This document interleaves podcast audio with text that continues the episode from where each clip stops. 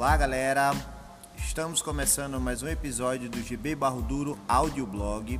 Aqui quem fala é o professor Tiago Soares. E aqui quem fala é a instrutora Isaura Miranda. Somos formados pelo mestre Diojone Farias na escola Grace Barra Lagoas e também somos professores e donos de escola na Grace Barra Barro Duro. Primeiramente, gostaríamos de agradecer a você que está nos escutando. Estamos muito, estamos muito felizes em poder compartilhar um pouco de conhecimento e esperamos que essas informações agreguem valor a todos os praticantes. Do iniciante ao avançado, do futuro praticante ao professor, se vocês acharem interessante e produtivo, curtam e ajudem compartilhando o link do nosso canal.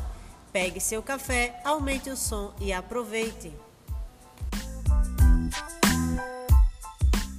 Judô, já tenho experiência com judô, já conheci algumas pessoas que praticavam jiu-jitsu e em um determinado momento eu conversando com um amigo é, e ele me contou que a ciência que existia por trás da luta no chão era, meio, era comparado à ciência que existia na luta em pé. Já eu só tinha experiência no judô e no judô geralmente é, a gente faz a luta no chão, mas é bem limitado e quando ele me falou isso, eu comecei a, a, ter uma certa curiosidade em saber como é que funcionava. Até que, através de um outro amigo, ele me convidou para ir na academia do mestre Diogênio, ele já treinava lá, para fazer uma aula experimental. Na verdade, eu fui é, ver um campeonato, campeonato que tinha. Era um Rio Surf, na verdade, o nome do campeonato. E era, era um campeonato que acontecia as lutas na academia, depois o pessoal ia pra, pra praia e fazia uma bateria de surf. E aí somava os pontos e saía o campeão. E aí nesse dia eu fui lá, na, fui lá, me inscrevi no campeonato e fui lutar. Já fui, falei com o mestre, perguntei como que eu fazia para fazer parte da equipe. Logo ele me disse para vir na semana seguinte fazer uma aula experimental e aí já foi paixão à primeira vista, já é, me, me linkei ao jiu-jitsu e não quis mais abandonar. Não quis mais saber, não quis parar mais de treinar. E tô até aqui hoje, 13 anos depois, quase 13 anos depois, sem, sem largar do jiu-jitsu, entre altos e baixos, obviamente. Em alguns momentos eu, eu parei por um breve período de tempo, mas hoje estou aqui firme e forte, trabalhando única e exclusivamente no jiu-jitsu. E aí eu queria saber da Isaura qual foi a primeira experiência dela que, que ela teve com o jiu-jitsu e que ela falasse a gente saber. É. Minha primeira experiência com jiu-jitsu foi com você, né, indo para os campeonatos, lhe acompanhando. Não entendia nada do que estava acontecendo, eu só fazia gritar. E às vezes eu repetia o que alguém estava do meu lado falando para eu fazer, para mandar você fazer também, mas não entendia nada. Sempre fui da musculação. Mas alguns anos depois, você, a gente começou a namorar, você era roxa. Quando você era marrom, eu decidi fazer outro esporte porque queria algo além da musculação. E você me chamou, né? Comecei a treinar com o professor Danilo lá no Aldebaran. A gente no primeiro dia que eu fui, eu já fui toda padronizada porque você não deixava eu entrar se não fosse com o kimono da Grace Bar. E eu esperei meu primeiro kimono rosa chegar, foi uma emoção muito grande e eu fiquei muito feliz quando tudo começou e foi amor a primeira primeiro treino, me senti muito realizada, muito feliz. Eu senti a necessidade de fazer mais treino. E aí eu comecei a treinar também com o mestre Diogene Farias, que é meu professor, meu mestre atual. Que é pai Junto, do Danilo, né? É, pai do Danilo. Os dois me dão aula lá na Grace Barra Lagoas. E foi paixão à primeira vista. Eu não, não me vejo sem jiu-jitsu hoje em dia. É, comecei a dar aula quando eu era faixa roxa e estou dando aula até hoje e quero viver para sempre dentro da arte marcial.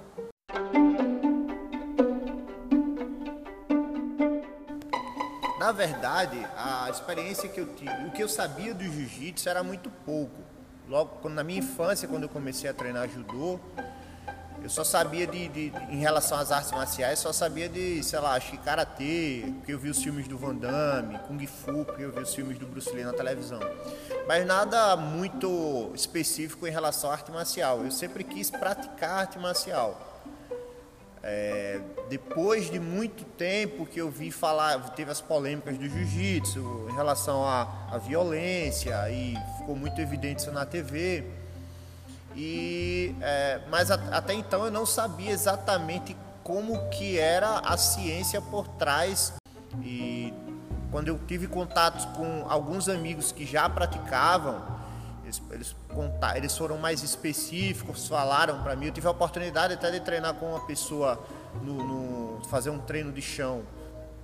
Quando eu fazia judô com uma pessoa que fazia jiu-jitsu, e eu vi como que era é, profundo né, o, o conhecimento do, do, da parte de chão do, de, de um lutador de jiu-jitsu. Mas a, a, vontade mesmo de, de treinar, a vontade mesmo de me aprofundar no conhecimento só veio depois da adolescência, quando eu vi as lutas de, de Vale Tudo. Eu tive a oportunidade de ver a luta do Minotauro contra o Bob Sapp, né? Todo, acho que quase todo lutador deve conhecer essa luta aí. Foi uma luta icônica aí na história do, das artes marciais. E eu queria saber o que era aquilo ali e comecei a treinar e até hoje estou maravilhado. Até hoje ainda me espanto quando é, aprendo coisas novas e é muito gratificante, é uma realização mesmo. Mesmo namorando é, um praticante, eu não sabia nada do jiu-jitsu. Né? Tiago sempre já conhecia ele, já era faixa roxa e não sabia nada. Eu acho que o Tiago é um praticante diferente de mim, porque quando eu encontro uma pessoa que não sabe de nada de jiu-jitsu, eu começo a falar para ela o quanto é legal, venha pro jiu-jitsu. Nunca aconteceu isso no nosso relacionamento, meu amor. Não sei porque você não faz isso comigo, porque já era pra eu estar no jiu-jitsu há muito tempo. E tinha preconceito também, porque por causa do cheiro do kimono, né? Sempre foi um problema para mim. Isso é um tópico ainda é... que a gente vai falar hoje. E depois que eu conheci, eu vi que não era nada aquilo do que eu imaginava é uma coisa totalmente diferente, é uma filosofia de vida mesmo e mudou o meu estilo de viver.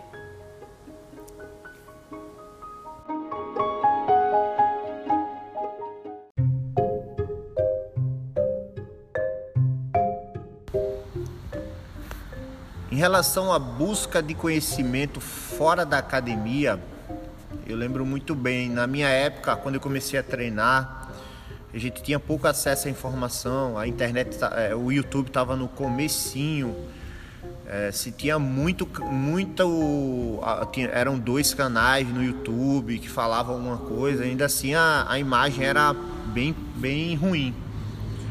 Hoje em dia a gente vê muita informação, é, tem, tem YouTube, Instagram, todo mundo coloca lá no, no buscador jiu-jitsu e chove de informação, de informação, de técnica, tem curso, tem todo tipo de informação para a pessoa que quer obter algum conhecimento fora da academia. É, eu costumo sempre instruir aos alunos que estão começando que tentem filtrar da melhor maneira possível as informações que, você, que eles vão estar tá recebendo, porque é muito fácil, com tanta informação, é muito fácil você aprender, você é, receber conteúdo que não serve para você. E esse conteúdo pode prejudicar o seu desenvolvimento, seu aprendizado. É, tudo que a gente vê na internet pode somar ou não em nossas vidas, né? Então, como a gente tem pessoas mais experientes para buscar esse conhecimento, Ótimo, você achou uma posição legal, viu um vídeo bom, vem comentar com o seu professor, pergunta ele como é que faz, faz um negócio mais seguro, não tenta fazer sem antes falar com alguém mais graduado ou que tenha mais conhecimento que você. É sempre bom a internet também buscar conhecimento sobre é, os, os, precursores do jiu-jitsu no Brasil, né? a história do, dos, dos, dos atletas do seu estado temos aí como exemplo a professora Bianca Andrade, que é uma das melhores atletas do Hall da Fama da IBJJF e é daqui de Alagoas, né? Então é sempre bom usar essa, esse conhecimento extra classe para conhecer mais sobre a história do jiu-jitsu também. Exatamente, é um ponto bem importante esse do, do, da história, né? Os alunos ficam muito presos à informação referente à técnica, à, à, à luta, mas esquece de, de, de, pesquisar a história, a filosofia, né? Que é de extrema importância. Então, Fica essa dica aí para os alunos iniciantes e ao mesmo tempo para o pessoal que já treina, né? Os professores também instruírem os seus alunos a, a ir na, na, na, no conhecimento correto e disponibilizar também, né? Tem, sei lá, deixar aí no, no, seu, no seu Instagram é, info, as informações que são necessárias, né? Porque o teu aluno está vendo lá, informa, tá, tá vendo lá o teu conteúdo e se você fala isso para ele que às vezes a gente acaba esquecendo de falar na academia. Se você fala isso para ele, ele vai na informação correta, né? E ele vai formando o histórico dele como praticante. Agora um tema bem polêmico, né? Que é a higienização do material de treino. É, antigamente a gente via muito o pessoal era considerado um casca grossa, né? Aquele cara que usava o kimono é, rasgado, às vezes é, mal higienizado, não lavava, enfim. Depois que eu, que eu, que eu levei a Isaura para o jiu-jitsu, acho que a parte do, do, dos cuida do meu cuidado com material de treino é, pode ser dividida em dois momentos, né? Antes de conhecer a Isaura e depois de conhecer a Isaura. Não que eu não fizesse a higienização, tá, pessoal? Mas eu não dava tanta atenção, né? Que é como ela dá, de passar um amaciante, deixar o seu kimono cheiroso. Para me lavar era o suficiente.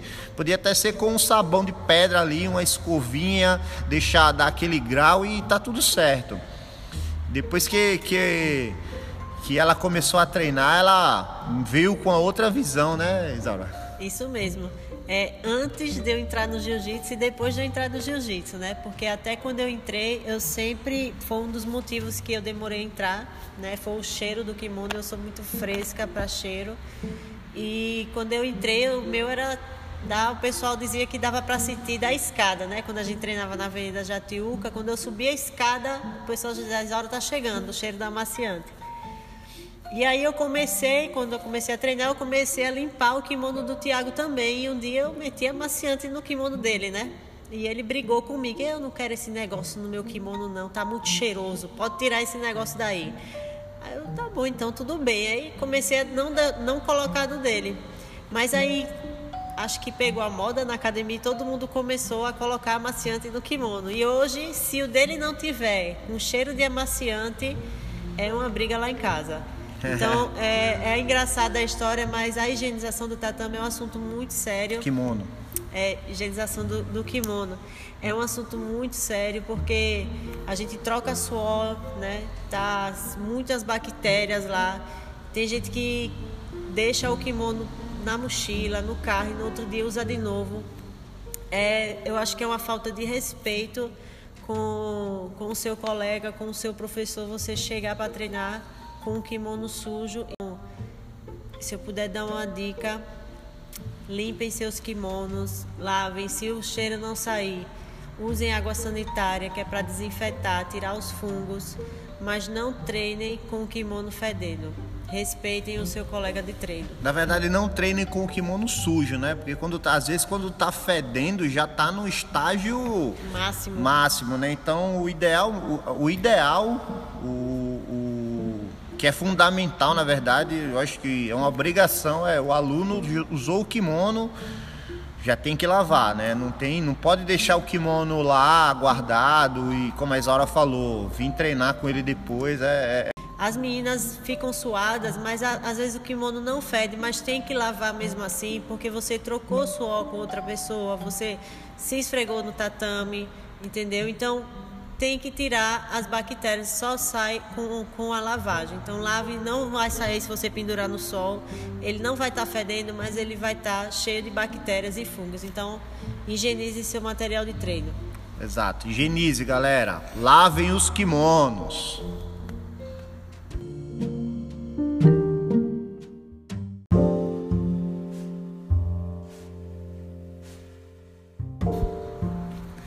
A gente fecha o último tópico, galera, com é, a filosofia do jiu-jitsu e a mudança que ela traz nas nossas vidas, né? A gente sabe que é, o jiu-jitsu ele não se resume só à técnica, só a saber executar bem a técnica, ser forte, ser bom né, no, no, no esporte. A filosofia do jiu-jitsu ela abrange tudo, né?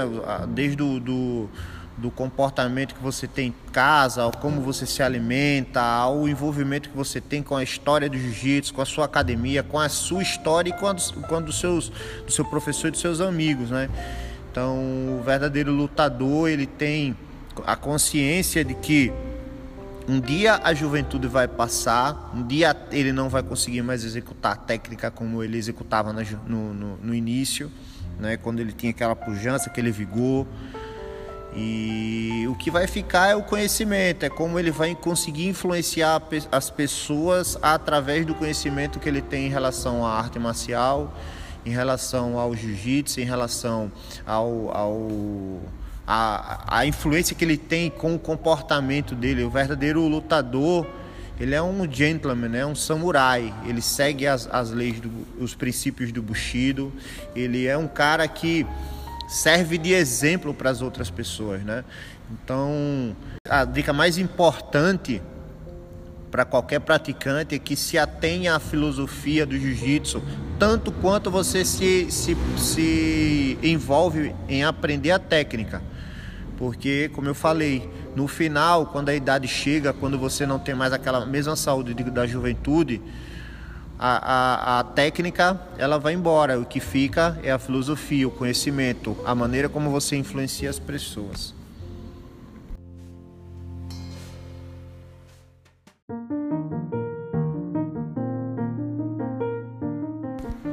E eu queria deixar uma dica aqui para os iniciantes: é que aproveitem a jornada. Aprendam tudo no seu momento, porque o jiu-jitsu não tem destino final. Vocês não vão aprender tudo, sempre vai ter algo novo para aprender, para rever. São muitas, muitas, muitas técnicas e, e muito conhecimento. Então aproveitem a jornada, porque o jiu-jitsu é um eterno aprendizado.